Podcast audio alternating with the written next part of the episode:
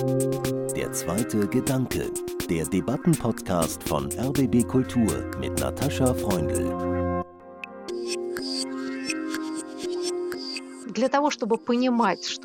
Um zu verstehen, was in Russland vor sich geht, muss man aufhören, es als exotisches Land zu betrachten, in dem die unglaublichsten Dinge geschehen. In der deutschen Gesellschaft ist eine romantische Narration von der Ostpolitik sehr verbreitet. Die russische Verlegerin Irina Prochorowa und der Osteuropa-Journalist Thomas Urban am Vormittag des 16. Februar 2022. Für diesen Tag hatten die US-Geheimdienste einen groß angelegten Angriff Russlands auf die Ukraine prognostiziert. Die Invasion erfolgte dann in der Nacht vom 23. auf den 24. Februar. Ich bin Natascha Freundl und wiederhole die Debatte mit Irina Prochorowa und Thomas Urban über Russland und die deutsche Ostpolitik heute am 23. Februar 2023 als inzwischen historisches Dokument. Zur Aktualisierung füge ich Zitate der Berliner Politologin Gwendolin Sasse aus ihrem Buch Der Krieg gegen die Ukraine ein. Für alle, die Russisch verstehen, gibt es auch eine deutsch-russische Fassung des Gesprächs ohne Übersetzung im Podcast Der zweite Gedanke. Das russische Volk möchte keinen Krieg. Das sagte mir Anfang Februar 2022 ein Freund in der Ukraine. Ist das so? habe ich mich gefragt. Und was hat die deutsche Ostpolitik mit dem damals noch kalten Krieg zwischen Russland und dem Westen zu tun? Irina Prochorowa ist Verlegerin, Literaturwissenschaftlerin und eine der namhaftesten Intellektuellen Russlands. Am 16. Februar 2022 war sie aus Moskau zugeschaltet. Schön, dass Sie dabei sind, Irina. Irina Prochorowa bedankt sich für die Einladung. Das sei ein wichtiges, schmerzhaftes Thema und sie freut sich auf den Austausch. Und in der Nähe von Warschau mit uns verbunden ist Thomas Urban. Er war 24 Jahre Osteuropa-Korrespondent der Süddeutschen Zeitung mit Stationen in Warschau, Moskau und Kiew. Er hat viele Artikel, Essays und Bücher über Osteuropa geschrieben, auch über die russische Literatur. Sein neues Buch Verstellter Blick analysiert die Fehler der deutschen Ostpolitik. Ganz herzlich willkommen, Thomas Urban. Auch ich sage Strastwujtje und bedanke mich für die Einladung. Es ist ein richtiger und wichtiger Zeitpunkt, darüber heute zu reden. Ein erster Gedanke, mit dem ich einsteigen möchte. In Deutschland wird meistens von der Ukraine-Krise gesprochen. Und ich frage mich immer wieder, es ist ja eigentlich keine Ukraine-Krise, sondern eine Krise zwischen Russland und dem Westen, wenn man das so allgemein sagen will. Mich interessiert, wie wird der Konflikt in Russland genannt? Edina. Uh. Вы знаете, ну, это зависит от того, с кем вы говорите. В официальной пропаганде Das hängt davon ab, mit wem Sie sprechen. In der offiziellen Propaganda wird ständig vom Konflikt mit der Ukraine gesprochen, die aller Sünden beschuldigt wird. Jede Aggression versucht zu beweisen, dass nicht das Land des Aggressors jemanden überfallen möchte, sondern dass man sich im Gegenteil schützt vor innenpolitischen Einflüssen einer Aggression. Das ist eine altbekannte Rhetorik. риторика, ее, наверное, не стоит обсуждать. Но, конечно, к сожалению, с огромным сожалению, Aber leider, leider sehen wir, wie diese imperialen Bestrebungen nach einem Phantomimperium mit einer Rhetorik geführt werden, wonach die Beziehungen zwischen Russland und der restlichen, vor allem westlichen Welt sich verhärten. Für mich als ehemaligen Sowjetmenschen ist das unerträglich. Denn mein halbes Leben verging in der Sowjetunion, die ständig die Vorstellung eines verfluchten Kapitalismus als Gefahr für den Sozialismus ausbeutete. Nun, am Lebensende wieder zu hören, dass der Westen versucht, irgendwelche russischen Werte zu zerstören, das ist ziemlich traurig und unangenehm.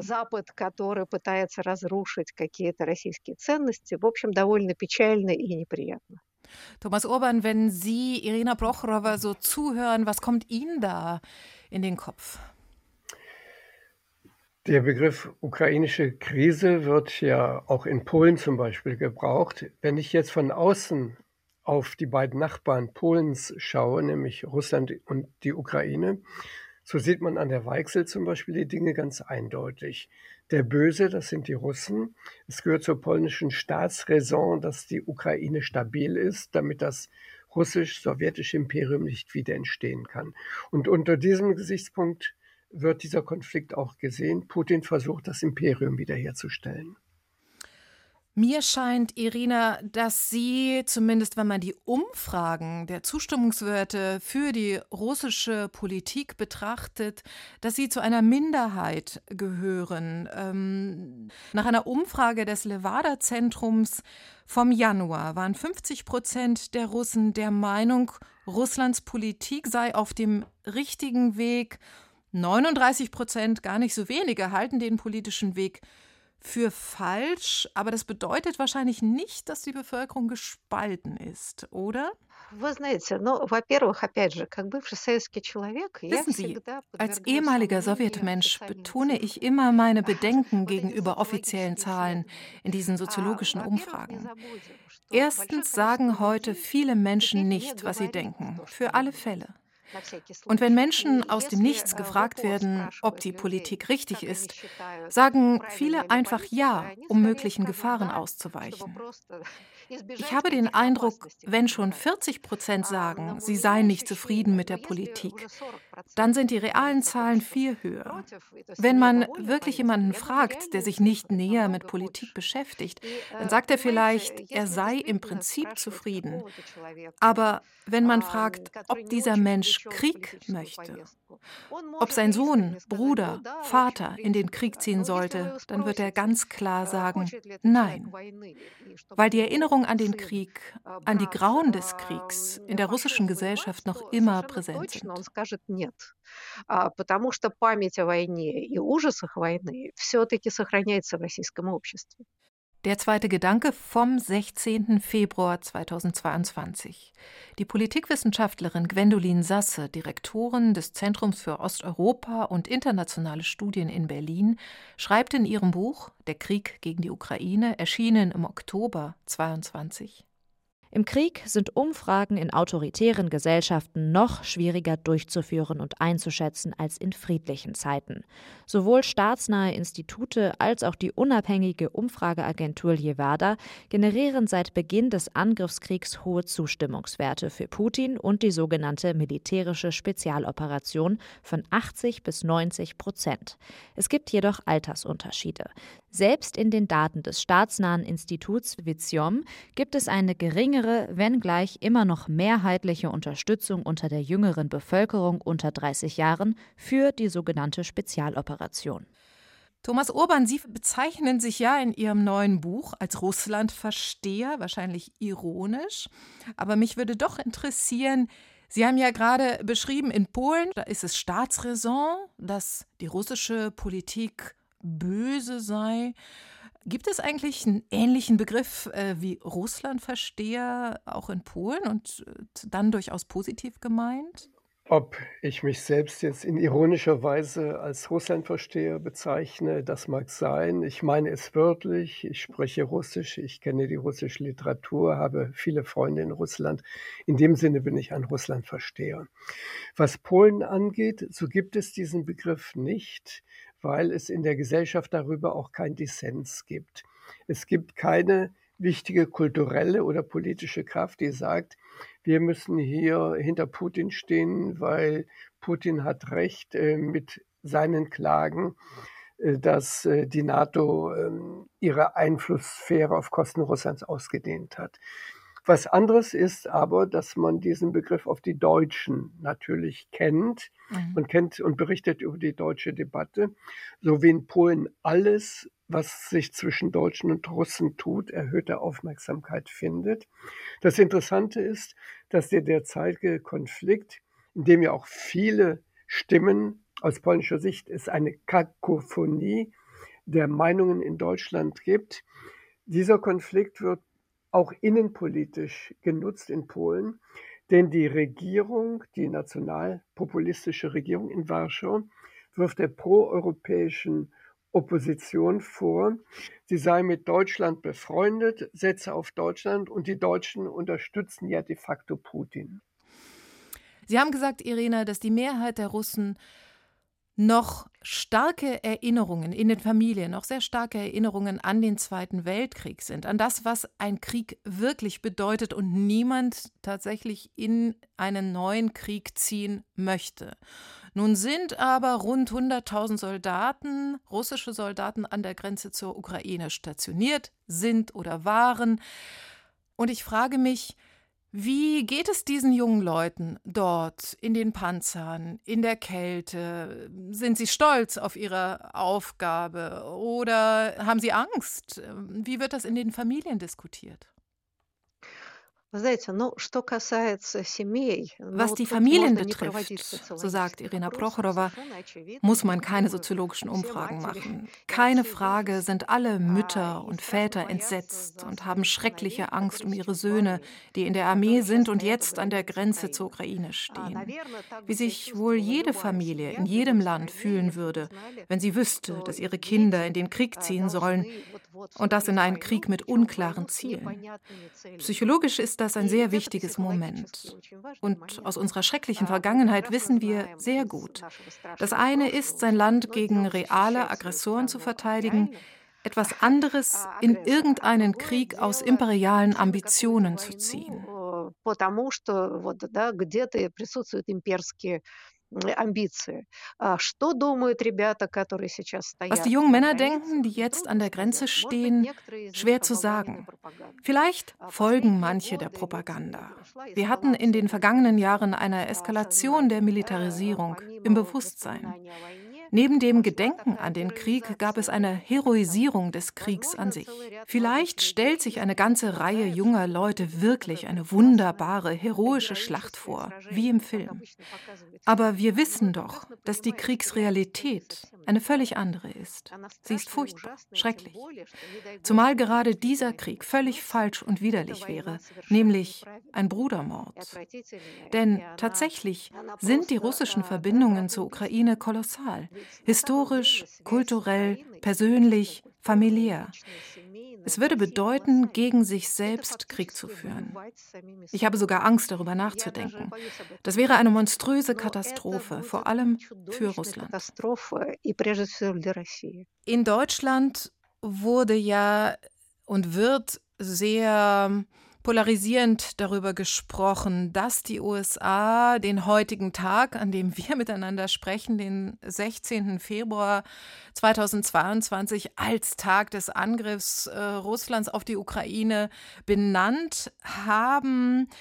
Nun gab es gestern Anzeichen eines ersten Truppenabzugs und die Sprecherin des russischen Außenministeriums erklärte dazu, der 15. Februar 2022 wird als Tag des Scheiterns der westlichen Kriegspropaganda in die Geschichte eingehen. Der Westen hat sich blamiert. Wenn wir uns die Verlautbarungen aus Washington ansehen, da waren die ja nicht so hundertprozentig konkret, wie das dann die Presse zugespitzt hat, das zum einen. Zum anderen glaube ich, dass es ein gar nicht so ungeschickter Zug der Amerikaner war, denn es war dann klar, dass falls überhaupt im Kreml wirklich an eine Invasion gedacht worden war, dann konnte sie nicht an diesem Tag stattfinden und auch nicht den Tagen davor oder danach, denn dann hätten die Amerikaner ja recht gehabt. Also wenn wir das versuchen operativ zu betrachten, war diese Ankündigung oder diese Warnung, die Russen würden wahrscheinlich am 16. einmarschieren, war im Prinzip ein Zeitgewinn. Es ist klar, dass sie das in diesen Tagen dann nicht tun können. Ich denke, es war ganz geschickt, das zu machen. Ich wüsste gern, Irina, wie unter russischen Intellektuellen über diese ganze Situation im Moment debattiert wird. Ну, несложно себе представить, что э, в российской интеллектуальной среде, конечно, идут, э, я бы не сказала дебаты. Man kann sich vorstellen, dass unter russischen Intellektuellen natürlich, ich würde nicht sagen Debatten herrschen, weil es hier nichts zu streiten gibt. Natürlich sind alle gegen Krieg und alle haben sehr große Angst vor diesem Krieg. Mir scheint, es gibt solche Haltungen. Das ist einfach unmöglich. Diesen Krieg kann es nicht geben. Das sind nur Informationskriege. Das sind irgendwelche Pokerspiele des Kreml. Mag sein. Aber wir wissen sehr gut, wie Tschechow sagte, wenn ein Gewehr an der Wand hängt, wird im dritten Akt damit geschossen. Wenn eine Militäreskalation beginnt, wenn Truppen an der Grenze stehen, kann etwas Unberechenbares geschehen, irgendeine Provokation, irgendein zufälliges Ereignis. Erinnern wir uns nur an den Beginn des Ersten Weltkriegs, aus dem ein globales Ereignis wurde. Diese Bedrohung ist real und besorgt alle sehr, die sich darüber Gedanken machen.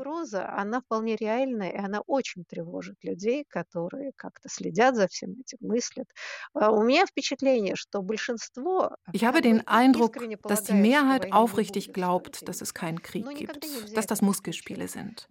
Aber man darf das niemals ausschließen. Gerade dieser Tage ist ein Artikel von Wladislav Surkov erschienen, der lange Chefideologe im Kreml war. Da erklärt er, dass der von den Bolschewiken 1918 unterzeichnete Friedensvertrag von Brest-Litovsk ein falscher, erzwungener Frieden gegen die territoriale Einheit Russlands gewesen sei. Das müsse revidiert werden. Das ist ein Aufruf zu Aggression, zu Expansion. Bisher nur in Worten. Aber wenn Politiker mit solchen Worten spielen, meinen sie das vielleicht nicht ernst, aber leider nehmen die Menschen das oft ernst. Und das kann tragisch enden. Deshalb würde ich mich jetzt nicht entspannen, wenn am 16. Februar zum Glück nichts losging, heißt das nicht, dass es keinen Krieg geben kann. Deshalb müssen wir uns weiter gegen Krieg einsetzen. Это не значит, что война невозможна, поэтому продолжать бороться против войны совершенно необходимо. Was für mich interessant ist, ist, dass wir hier in Deutschland eigentlich nichts mitbekommen über die Haltung unter den Intellektuellen, von denen Irina Prochorowa jetzt gesprochen hat, dass wir auch nichts mitbekommen von der Angst in der russischen Bevölkerung vor einem realen Krieg. Das ist doch erstaunlich, Thomas Urban. Ja, das ist erstaunlich, äh, weil vielleicht auch die Medien dazu keinen Raum geben. Es gibt nur ganz, ganz wenig Redaktionen, die auch eine konsequente Kulturberichterstattung aus Russland betreiben. Äh, in dem breiten Medienstrom kommt das Thema leider nicht vor. Мне кажется, что э, зарубежные медиа э, в основном отслеживают и смотрят государственные Kanäle. Irina Prochorova hat den Eindruck, dass die ausländischen Medien vor allem die staatlichen Kanäle verfolgen. Aber es gibt in Russland trotz aller Hetzjagden auch eine unabhängige Presse, wo echte intellektuelle Debatten geführt werden. Und deren Inhalte werden selten von ausländischen Medien wahrgenommen, was vollkommen falsch ist. Man muss auch die Eigenheit autoritärer Regime verstehen, in denen unabhängige Meinungen nur schwer nach außen dringen. Aber im Innern ist die Gesellschaft überhaupt nicht apathisch. Sie reflektiert und streitet sehr ernsthaft. Und diese Unkenntnis führt zu einem verzerrten Bild der gesellschaftlichen Meinungen und der gesamten Situation in Russland и общественного мнения, и вообще ситуации в России.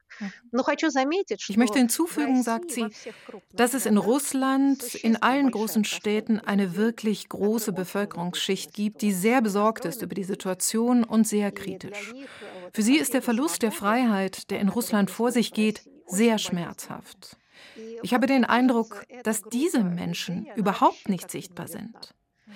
Als würden alle Hurra schreien und alles unterstützen. So war es nie, auch nicht in der Sowjetunion. Aber die Propaganda ist massiv und clever. Autoritäre Regime können Propaganda. Sie können Länder nicht besonders gut regieren, aber sie verbreiten ihre Propaganda geschickt, nicht nur im Inland, sondern in der weiten Welt. Ein interessantes Phänomen.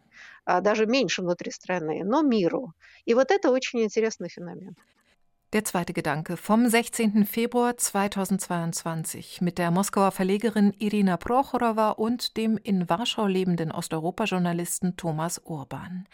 Zur Lage der Medien in Russland schreibt die Politologin Gwendolin Sasse im Oktober 22. Die Fernsehpropaganda, die von der Bedrohung durch den Westen, insbesondere durch die USA und die NATO ausgeht, hat dem Angriffskrieg Russlands seit vielen Jahren den Boden bereitet und die zunehmende Demobilisierung der Gesellschaft weiter befördert. Unabhängige Medien sind immer weiter eingeschränkt oder verboten worden. Seit der russischen Invasion in die Ukraine im Februar sind etwa 200 weitere Medien blockiert worden darunter die letzten größeren unabhängigen Sender wie Dost, TV Rain und Echo Moskwi. Die verbotenen Medien mussten entweder schließen oder sich ins Ausland verlegen. Wir wollen heute auch über die deutsche Ostpolitik sprechen und der gilt Ihr neues Buch, Herr Urban. Und dieses Buch erschien in dem kleinen feinen Verlag Fototapeta. Das Buch heißt Verstellter Blick. Was meinen Sie damit? In der deutschen Gesellschaft ist eine romantische Narration von der Ostpolitik sehr verbreitet. Es gab die mutige Ostpolitik, eingeleitet von Willy Brandt und Egon Bahr. Die führte zum Dialog, zu Verträgen mit den Nachbarn, mit der DDR-Regierung, mit der Volksrepublik Polen, mit der Tschechoslowakei und mit der Sowjetunion. Und das war der Auftakt zu den Veränderungen in der Sowjetunion, die Michail Gorbatschow an die Macht brachten. Perestroika und Glasnost haben dann zu den ersten Schritten der Demokratisierung der Sowjetunion geführt, zur Auflösung des Ostblocks. Und zusätzlich hat Gorbatschow, der gute Gorbi, den Deutschen ihre Einheit geschenkt. Das ist die romantische, so nenne ich das, Narration von der deutschen Ostpolitik. Es reicht ein Blick in die mittlerweile bekannten Passagen aus dem Politbüro in Moskau, wie man dort auf die Ostpolitik geschaut hat. Es gab diesen Dialog, jawohl, aber was hat denn aus der Sicht der damaligen Parteiführung zur Auflösung, zur Schwächung der Sowjetunion und dann zur Auflösung des Sowjetblocks geführt? Das war nicht die Ostpolitik Willy Brandt und Egon Bars, sondern das war die Rüstungsspirale, die die USA unter Ronald Reagan eingeleitet hatten. Äh, die sowjetischen Geheimdienste KGB und GRU kamen sehr schnell zur Erkenntnis, dass die sowjetische Rüstungsindustrie da nicht mithalten kann. Das zweite war der wirtschaftspolitische Druck, den die USA gemeinsam mit Saudi-Arabien wegen des Afghanistan-Kriegs auf die Sowjetunion ausübten. Es wurde nämlich der Weltmarkt mit Erdöl überschwemmt. Die Preise brachen ein. Die Sowjetunion bekam nicht mehr genügend Devisen, um ihr Reich, ihr Imperium aufrechtzuerhalten. Das kann man alles in den Politbüro-Protokollen nachlesen. Man verstand dann im Politbüro, dass es wirtschaftspolitische Reformen geben musste und die brachten dann Michail Gorbatschow an die Macht. Das ist das eine. Der zweite Faktor von außen war die Auflösung des Ostblocks von innen heraus. Ich nenne nur das Stichwort Solidarność. Die Solidarność um die polnische Demokratiebewegung entstand mit Rückendeckung, mit Rückenwind aus dem Vatikan. Äh, Johannes Paul II. hat den Polen die Impulse und auch die Kraft gegeben, sich gegen das Parteiregime aufzulehnen auf friedlichem Wege. Das sind nicht meine Interpretationen, das hat kein geringerer als Michail Gorbatschow selbst in seinen Memoiren geschrieben. Michail Gorbatschow hat geschrieben, ohne die Solidarność und vor allen Dingen ohne den Papst in Rom hätte sich der Ostblock nicht aufgelöst. Also die Fakten sind e-, etwas andere. Es war nicht der Dialog, den Willy Brandt und Egon Bahr begonnen haben. Dieser war richtig und wichtig, das betone ich, denn er führte zu Erleichterungen vor allen Dingen für die DDR-Bevölkerung. Aber auf geostrategischer Ebene war dies nicht der Grund. So schauen übrigens auch nicht nur Politologen aus Polen oder aus dem Vatikan auf die Ostpolitik, sondern so schaut man auch heute in Frankreich oder im angloamerikanischen Raum auf die Ostpolitik. Es waren Schritte, die den Deutschen Erleichterung gebracht haben, aber die im Grunde die Teilung Europas in zwei Blöcke verlängert hat. Я бы все-таки хотела, да, спасибо, очень интересно, но äh, мне кажется, что все возможно, это было и так. Irina Prochorova meint, das mag alles stimmen, aber unterbewertet sei die Stimmung innerhalb der Sowjetunion. Man darf nicht vergessen, dass sich die Gesellschaft im Nachkriegsrussland sehr progressiv entwickelte. Nicht umsonst beschäftige ich mich als Verlegerin in unseren Magazinen und Büchern mit der Erforschung der spätsowjetischen Gesellschaft. Auch wenn von außen alles so aussah, als sei das dieselbe alte Sowjetunion, weil ja die offizielle Propaganda weiterging, gab es doch im Inneren eine gesellschaftliche Evolution. Neben allen außenpolitischen Faktoren reifte im Inneren schon die Überzeugung, dass man so nicht weiterleben kann. Wenn das nicht so gewesen wäre, hätte die Sowjetunion wohl auch weiter existiert, trotz allem. И если бы этого не было, я думаю, бы э, Советский Союз прекрасно бы существовал и дальше. Несмотря ни на что. Damit bin ich völlig einverstanden. Die russische Intelligenz hat während der Perestroika eine enorm wichtige Rolle gespielt und sie hatte großen Einfluss auf die Politik Gorbatschows. Das sehe ich ganz genauso. Sehr interessant. Mich würde interessieren, Herr Urban, wo Sie die größten Fehler der Ostpolitik seit dem Fall der Mauer sehen. Es gibt ja zwei Ebenen von Fehlern. Das eine betrifft die allgemeine politische Stimmung, das andere betrifft konkrete Ereignisse. Fangen wir mit dem ersten an. Man hat in den 90er Jahren versäumt, der russischen Führung unter Boris Jelzin klarzumachen, dass die Reformen nur Erfolg haben können, wenn sie verbunden sind mit grundsätzlichen Strukturreformen, was das Rechtssystem angeht, was Garantien für die Pressefreiheit äh, angeht, was Kampf gegen die Korruption angeht. Das hat man nicht ausreichend getan.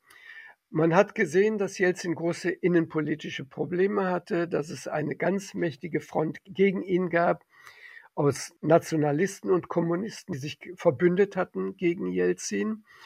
Und im Westen, in Washington, in Bonn, in Paris, in Brüssel hat man gesagt, gut, wir werden jetzt Jelzin nicht kritisieren, wir versuchen auch nicht jetzt auf ihn Druck auszuüben, weil seine Stellung sowieso instabil ist. Wobei ich mit Jelzin nicht nur Jelzin meine, sondern auch den ganzen Apparat an Reformen um ihn herum. Das ist ganz schwer zu beurteilen im Nachhinein, wann und wo man das hätte anders machen können. In dem Zusammenhang äh, ein paar Worte zu dem heute gern erhobenen Vorwurf, man habe mit Russland nie auf Augenhöhe verhandelt. Das stimmt nicht. Alle westlichen Führer, Clinton, Bush der Ältere, Helmut Kohl, Mitterrand, Chirac, alle haben protokollarisch alles getan, um der russischen Führung das Gefühl zu geben, wir sind alle wirklich auf Augenhöhe und wir treffen gemeinsam Entscheidungen. Also dieser Vorwurf stimmt nicht. Was einzelne Ereignisse angeht, so haben die schweren Sünden die USA begangen. Erst unter Bill Clinton, dann unter George Bush dem Jüngeren weil man nämlich bei wichtigen Fragen die Russen nicht konsultiert hat. Das betrifft die Konflikte im ehemaligen Jugoslawien, das betrifft auch den Irakkrieg. Sowohl die Serben als auch die Iraker waren traditionell Verbündete Moskaus, wurden von Moskau gestützt. Moskau hätte unbedingt in der Regulierung dieser Konflikte intensiv eingebunden werden müssen. Das haben die Amerikaner mit einer gehörigen Portion Arroganz nicht ausreichend versucht. Dann gibt es ein ganz konkretes Problem, dass Putin eigentlich den Weg geebnet hat zu dem georgisch-russischen Krieg von 2008 und auch zur Annexion der Krim. Das war die Anerkennung des Kosovo 2007, 2008. Warum spielte das eine große Rolle? Der Kosovo war ein Teil, eine autonome Provinz Serbiens. Es gab dort kriegerische Auseinandersetzung, in die die NATO eingegriffen hat, was wahrscheinlich im Moment unvermeidlich war, was dennoch ein Bruch des Völkerrechts war. Und wieder hat man die Russen nicht konsultiert. Putin musste hinnehmen, dass der traditionelle Verbündete Moskaus blamiert wurde, diskreditiert wurde vom Westen. Aber was viel wichtiger war, bisher hatte man versucht, bei der Regulierung aller Konflikte im ehemaligen Jugoslawien die bisherigen Grenzen zu behalten. Auf einmal wurde eine Region, die nicht die geringste staatliche Tradition hatte, zu einem Staat gemacht. Die Amerikaner und die Briten haben das durchgesetzt. Hier hätten sich die Deutschen mit aller Kraft dagegen stellen müssen, weil nämlich auf diese Weise Putin ein Argument bekam zur Abtrennung der georgischen Regionen Südossetien und Abchasien und auch der Krim und, und, und im Donbass. Nach dem Motto, der Westen hat das gemacht, dann können wir das ja auch machen. Die Regierung in Berlin hätte das durchaus schaffen können, weil nämlich auch China war gegen die Souveränität äh, des Kosovo, Indien war dagegen, Spanien, Frankreich, Italien, die alle Probleme mit eigenen aufmüpfigen Sezessionsbestrebungen haben, waren dagegen. Berlin hätte hier diese Staaten, die die Souveränität des Kosovo abgelehnt hätten, zusammenschließen müssen gegen Bush und auch gegen London. Und das hat man versäumt und das war ein schlimmer Fehler.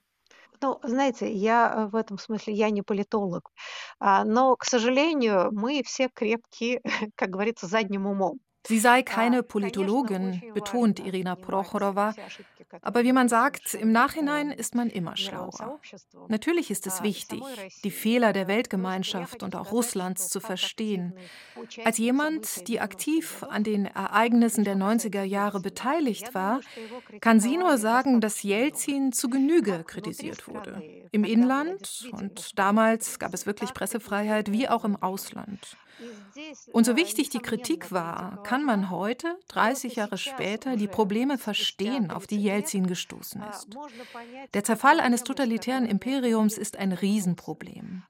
Von heute betrachtet besteht das Problem darin, dass die Sowjetunion ökonomisch zerfallen ist, aber nicht ideologisch.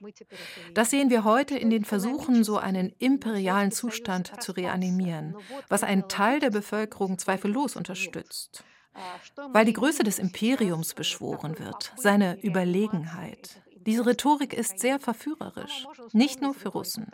Erinnern wir uns an die Rhetorik Donald Trumps, Make America Great Again. Das hat die Hälfte der US-Bevölkerung begeistert. Diese Tendenzen sind sehr gefährlich und bisher haben wir leider, leider keinerlei wirksames Gegengift dazu. Знаете, мне кажется, что для того, чтобы понимать, что происходит в России, надо перестать смотреть на нее как на экзотическую страну, в которой происходят самые невероятные вещи. Wissen Sie, mir scheint, um zu verstehen, was in Russland vor sich geht, muss man aufhören, es als exotisches Land zu betrachten, in dem die unglaublichsten Dinge geschehen. Wenn wir uns die ganze Welt anschauen, dann sehen wir so einen konservativen Trend praktisch in allen europäischen Ländern, vor allem in den Ländern des ehemaligen Warschauer Pakts, aber nicht nur. Russland ist da nur das grellste Beispiel. Aber darin besteht das Problem. Warum ist die demokratische Idee überall so in der Krise? Um die dramatische russische Situation zu verstehen, muss man wahrscheinlich über die Krise demokratischer Werte sprechen. Darüber, dass sie unbedingt neu formuliert werden müssen. Denn die Gefahr, die von autoritären Regimen ausgeht, ist sehr stark. То, что нам реально не хватает, это вот таких разговоров, как мы ведем сейчас. Deshalb scheint mir, was uns wirklich fehlt, sind Gespräche wie dieses hier. Also Gespräche zwischen Intellektuellen verschiedener Länder, die in gewissem Sinne in einer ähnlich schwierigen Situation sind. Weil das Wertesystem, das sich nach dem Zweiten Weltkrieg entwickelte, jetzt demontiert wird. Und zwar sehr aktiv. Das ist eine sehr gefährliche Geschichte. Die Herausforderung, ein neues Wertesystem auszuarbeiten, betrifft nicht nur Russland, sondern ganz Europa. Ich würde sogar sagen, die ganze sogenannte westliche Welt.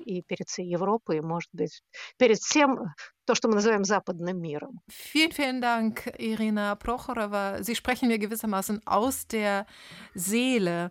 Aber ich möchte noch mal konkret zum ja, äh, sogenannten Ukraine-Konflikt zurückkommen und meine Wahrnehmung ausdrücken, dass ich äh, seit dem ersten Maidan in Kiew 2004 immer das Gefühl hatte, dass doch mindestens die Europäische Union deutlich solidarischer sein sollte mit der Ukraine und das nicht nur mit bloßen Worten. Die Frage geht an Sie, Thomas.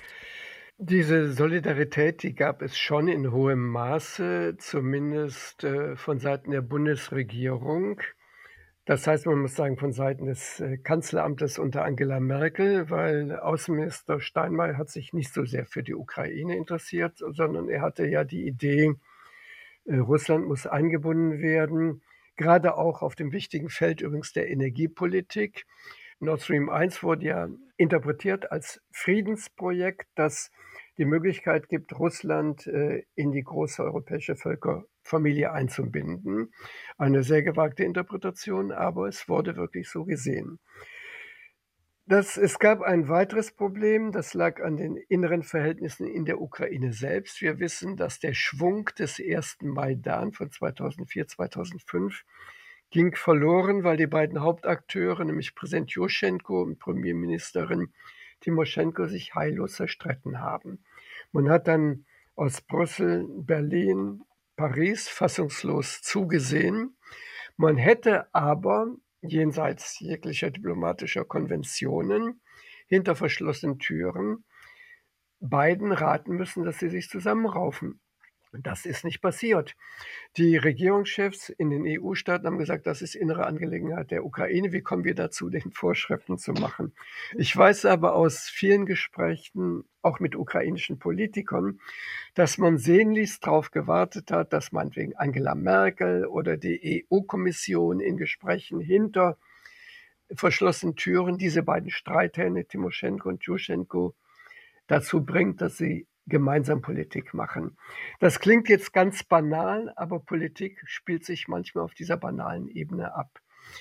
Aber ähm, der große Fehler war dann, Nord Stream fortzusetzen. Es wurde von der Ukraine protestiert.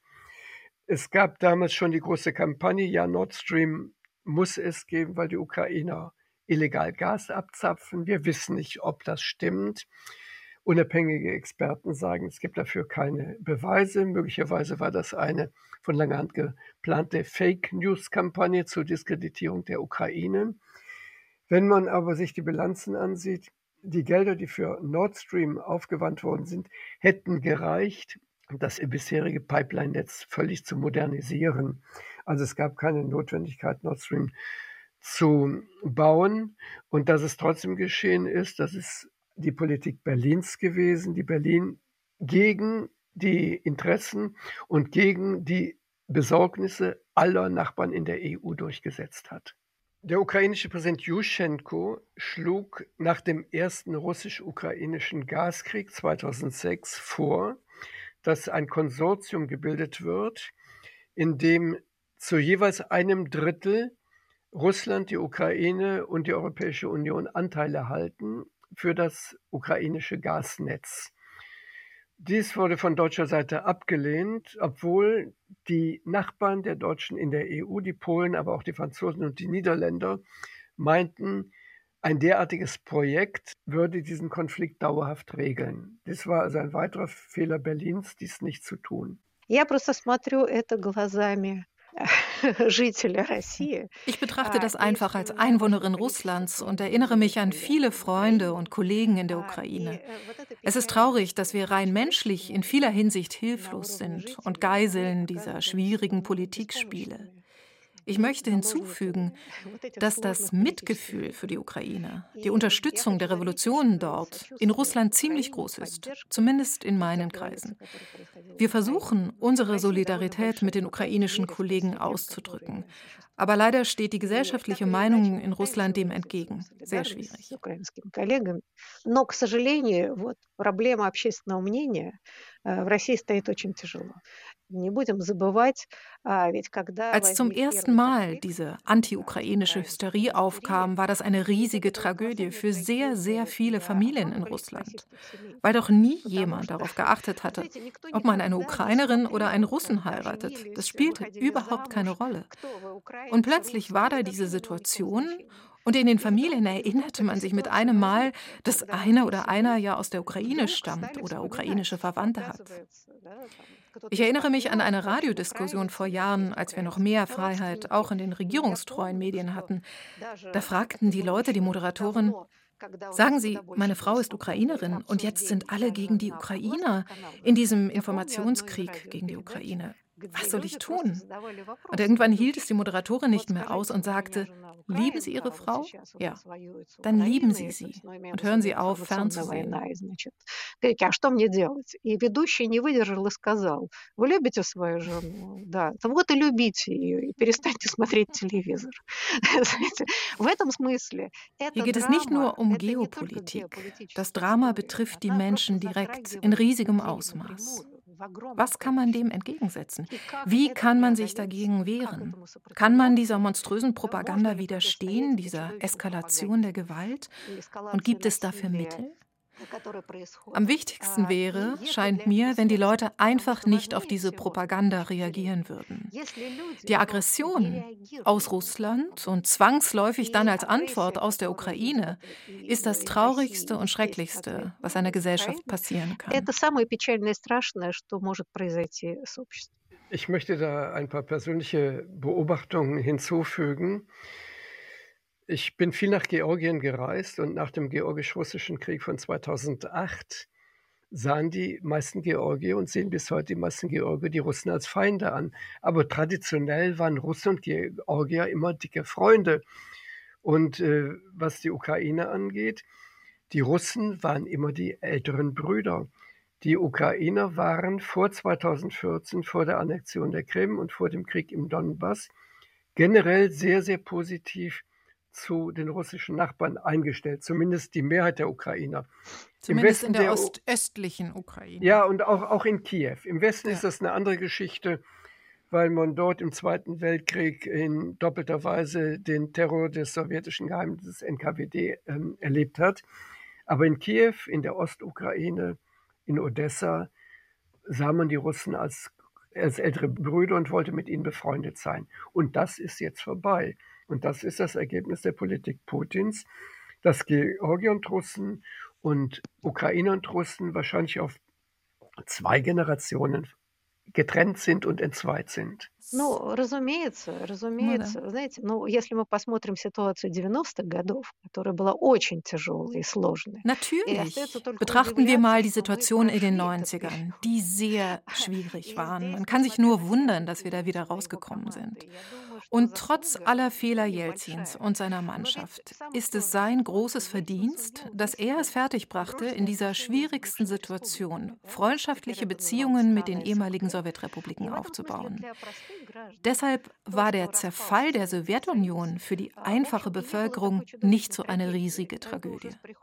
Erst mit Putin kam die Rede von der größten geopolitischen Katastrophe auf. Außerdem war es überhaupt kein Problem, in die Ukraine in den Urlaub zu fahren, auf die Krim. Man konnte mit dem Inlandsausweis einfach auf die Krim reisen. Genauso nach Georgien und viele andere ehemalige Sowjetrepubliken. Natürlich gab es, etwa nach der Unabhängigkeit Georgiens, starke antirussische Einstellungen. Aber Mitte der 2000er veränderten sie sich. Neue kulturelle Beziehungen entstanden. Ich kann das als Verlegerin sagen. Neue Übersetzungen wurden geplant, aus dem Russischen ins Georgische und umgekehrt. Dann begann diese Eskalation, diese anti-georgische Stimmung und das war's. Das heißt, eine Politik, die auf Imperialität ausgerichtet ist, hat dazu geführt, dass wir uns mit allen ehemaligen Sowjetrepubliken zerstritten haben. Und wir, die Bürger, leiden darunter am meisten. И больше всего от этого страдаем, ну, собственно, мы, граждане. И я, например, испытываю чувство ich fühle mich irgendwie persönlich schuldig, dass wir dem nichts entgegenzusetzen haben und keine breite solidarische Position mit vielen Menschen finden gegen diese Politik.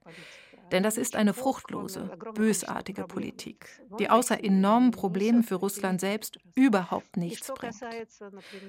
Und was die Krim betrifft, muss ich sagen, sogar in der heißesten Phase der Krim-Annexion waren nicht alle euphorisch. Das ist eine Illusion. Meiner Beobachtung nach schrien vor allem staatliche Mitarbeiter oder irgendwelche Privilegierten Hurra. Ich habe mit vielen anderen gesprochen, Taxifahrern zum Beispiel, die nur meinten, warum wurde nun die Krim eingenommen? Jetzt wird da Geld reingepumpt, die sollten besser unseren Lohn erhöhen.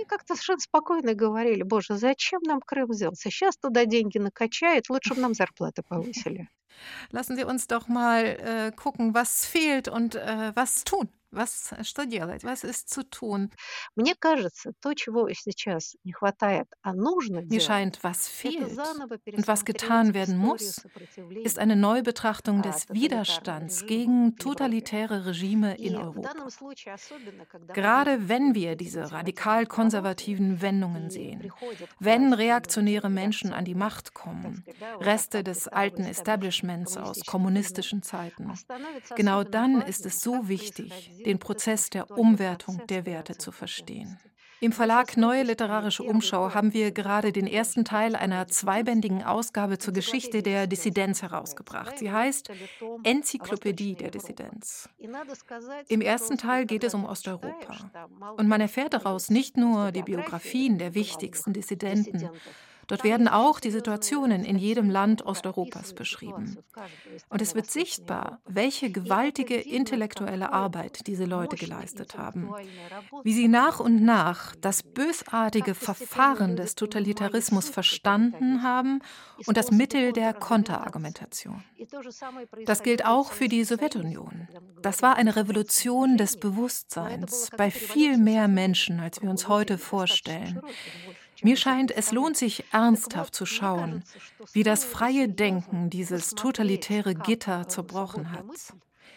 Ich möchte noch einmal sagen, dass diese totalitären Ideen sehr leicht beeindrucken. Und wenn die letzte Generation geht, die sich an den schrecklichen Krieg erinnert und um die schreckliche Rhetorik weiß, die zu ihm geführt hat, dann sehen wir, dass die Verführungskraft dieser Ideen nicht verloren geht. Leider.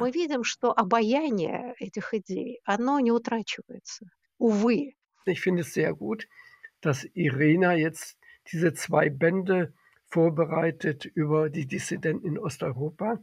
In dem Zusammenhang, und hier schlage ich den Bogen zu dem Thema Kritik an der Ostpolitik. Bei den Befürwortern der Ostpolitik, also des Dialogs mit Moskau, der unangenehme Themen ja auch ausgespart hat, wurden die Dissidenten als Störfaktor begriffen. Die Solidarność in Polen hat die Entspannungspolitik gestört. Helmut Schmidt als deutscher Bundeskanzler wollte damit nichts zu tun haben. Das Gleiche gilt für die Dissidenten aus der Sowjetunion. Lev Kopelev, der 1981 nach Köln kam, hat beklagt, dass bei der damaligen Regierung aus Sozialdemokraten und FDP in Bonn er wenig Gehör fand für die Nöte der Dissidenten in der Sowjetunion. Da gab es keine Erklärung, keine politischen Stellungnahmen. Man versuchte dann auf diplomatischen Kanälen deren Los zu erleichtern, aber man hat sich nicht öffentlich dazu positioniert. Ich danke Ihnen für diese intensive Diskussion, die wir fortführen könnten und die sicher fortgeführt werden müsste, nicht nur an dieser Stelle und nicht nur mit Ihnen. Ich danke Ihnen ganz, ganz herzlich, Irina Prochorova in Moskau und Thomas Urban in der Nähe von Warschau. Вам спасибо за приглашение. Спасибо. Берегите себя все. Будьте здоровы. Будьте здоровы. Будьте здоровы. До Vielen, vielen Dank. До свидания. Über die russische Gesellschaft und die deutsche Ostpolitik sprach ich am 16. Februar 2022 mit der russischen Verlegerin Irina Prochorowa und mit dem in Polen lebenden Journalisten und Autor Thomas Urban. Gern hätte ich mit den beiden jetzt wieder gesprochen, ein Jahr nach Russlands umfassendem Angriff auf die Ukraine.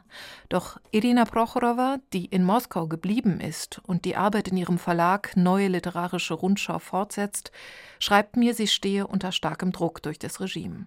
Sie hofft, dass vollwertige internationale Beziehungen in Kultur und Politik wiederhergestellt werden können, wenn Frieden herrschen wird.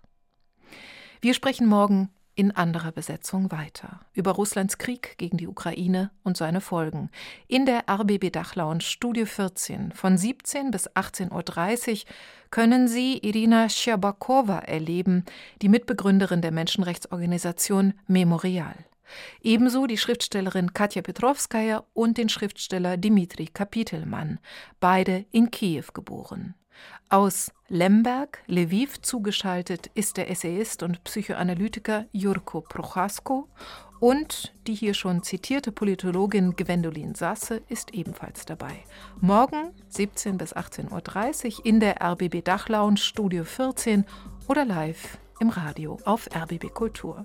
Der Eintritt ist frei. Bitte melden Sie sich an unter rbbkultur.de slash Ukraine. Ich bin Natascha Freundl. Bis morgen, wenn Sie mögen. Danke fürs Weiterdenken.